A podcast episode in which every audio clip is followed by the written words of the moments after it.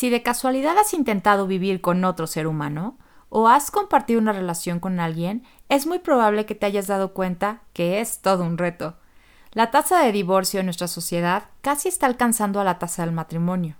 Y yo formo parte ya de ese porcentaje. Pero todas tenemos algo en común. Sentimos que nuestras necesidades no fueron cubiertas por nuestra pareja. Dicen por ahí que todos tenemos una media naranja, y eso no ha ayudado a tener las mejores relaciones. Lo increíble sería que mi pareja fuera una naranja completa, que yo fuera una naranja completa y que juntos hiciéramos un jugo increíble. Por eso, entender que el otro no es el problema es la clave para tener éxito en tu relación.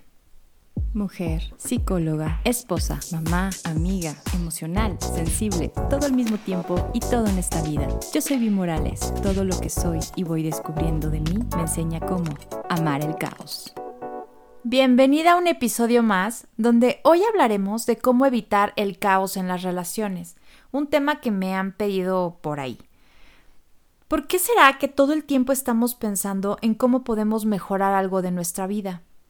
Todas queremos y además vivimos para conseguir algo mejor, eso que nos da como alguna clase de satisfacción tener.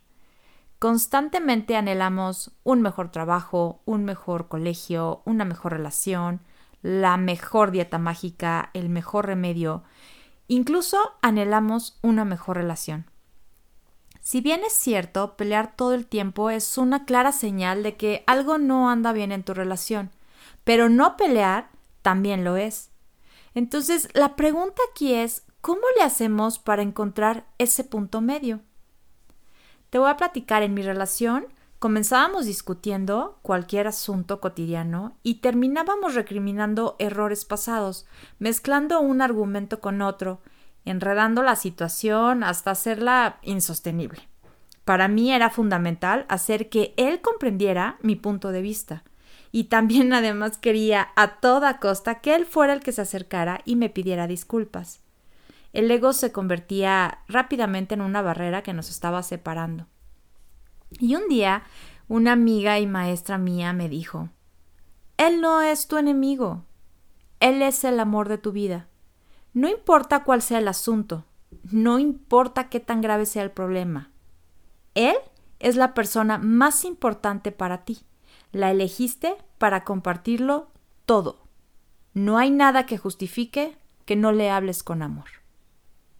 Y ahí es donde entendí que el trabajar en mí era la clave para mejorar mi relación. Toda nuestra vida está conformada por equipos. Tu pareja es un equipo, tu familia es un equipo, en tu trabajo es, haces un equipo, tu comunidad es un, un equipo, como país deberíamos de ser un equipo. Pero bueno, en fin, para lograr que el equipo funcione, debemos entender que las personas que forman parte de él debemos escucharlas y tratar de entender su punto de vista. Ojo, no necesitas estar de acuerdo con cada una de esas personas y en todo lo que digan, pero sí entender que pueden tener otro punto de vista. Eso implica que la comunicación es súper importante saber expresarte con claridad. El mensaje que quieres dar debe ser claro, o sea, lo que quieres decir, tu punto, debe ser claro, efectivo y preciso para que la otra persona te entienda y sobre todo verifica que te entendieron. Nunca está de más.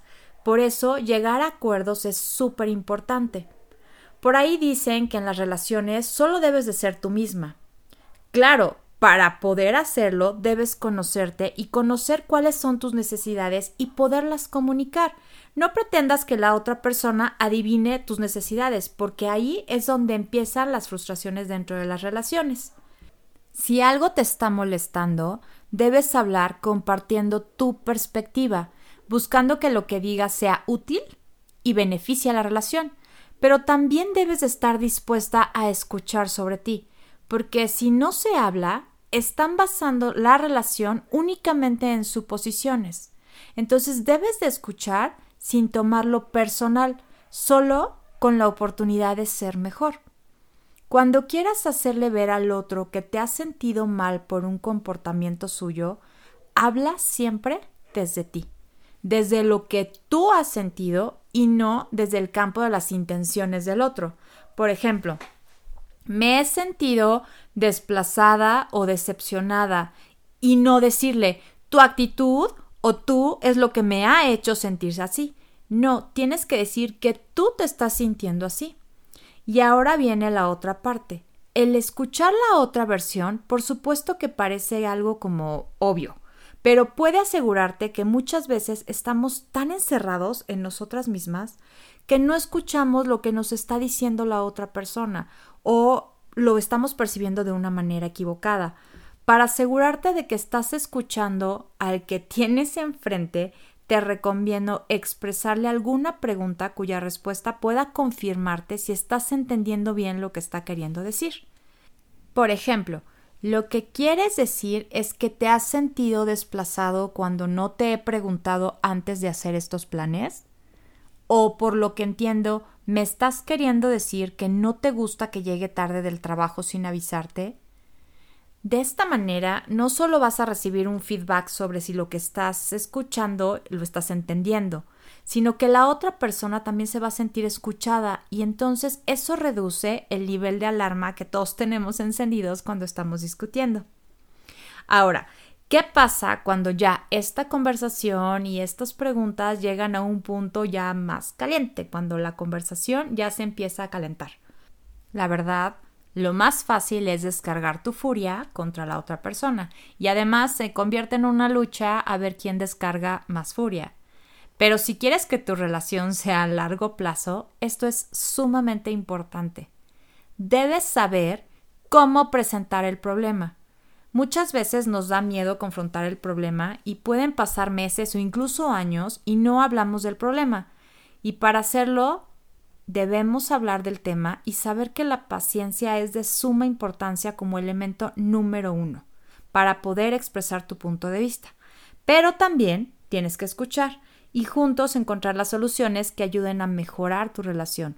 Trabajar en equipo no se trata de lo que es mejor para ti nada más, sino de qué es lo mejor para la relación.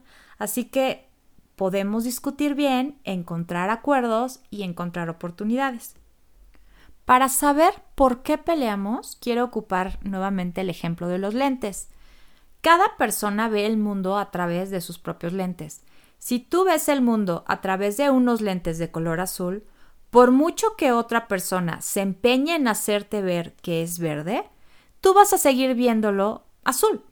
La única manera de que veas el mundo verde será cambiando de lentes. Además, déjame contarte que estos lentes están hechos de un material súper resistente.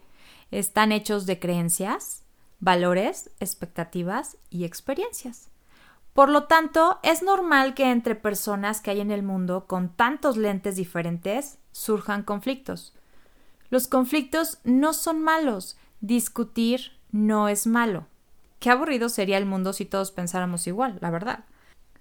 La diversidad es riqueza y los problemas solamente aparecen cuando no somos capaces de entender que el mundo tiene tantos lentes como personas y nos encerramos detrás de nuestros lentes chocando con, propio, con nuestro propio ego.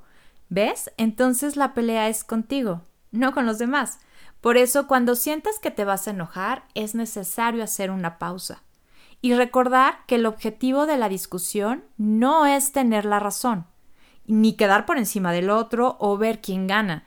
El objetivo de la discusión debe ser llegar a un acuerdo o un punto en común, así como son un equipo, con la otra persona. Por lo tanto, cada vez que detectes que te estás alejando de, este objetivo de formar el equipo, vuelve a él y así el límite lo estás marcando tú.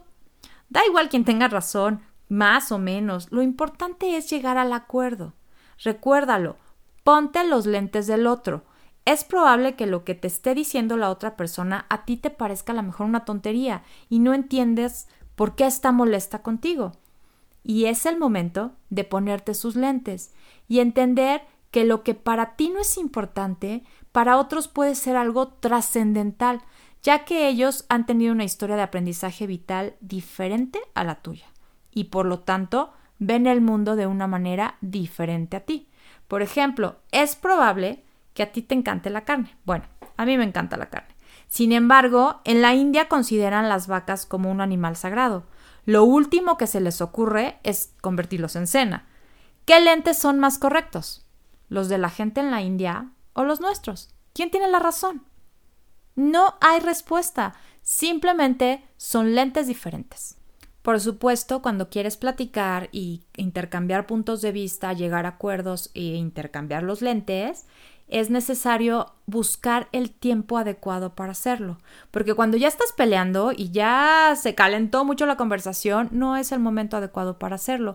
Pueden poner a lo mejor una cita en la que van a platicar sobre los puntos de vista de cada uno. Incluso lo pueden hacer cada mes para que estén constantemente llegando a acuerdos y puedan llevar mejor la relación. Y de esta manera sean capaces de lograr establecer límites y acuerdos dentro de la relación. Ahora, cuando vayas a platicar, te voy a recomendar que utilices la técnica del sándwich. Esta técnica va a aumentar muchísimo las probabilidades de que la otra persona responda bien ante la crítica o esta petición de cambio que le vamos a hacer. Es una técnica muy fácil de aprender y supone una gran diferencia en cómo va a ser recibido el comentario que tú hagas. La manera de utilizar esta estrategia sería la siguiente. Vas a comenzar mencionando aspectos positivos de tu pareja o de la otra persona y aspectos de comprensión hacia él.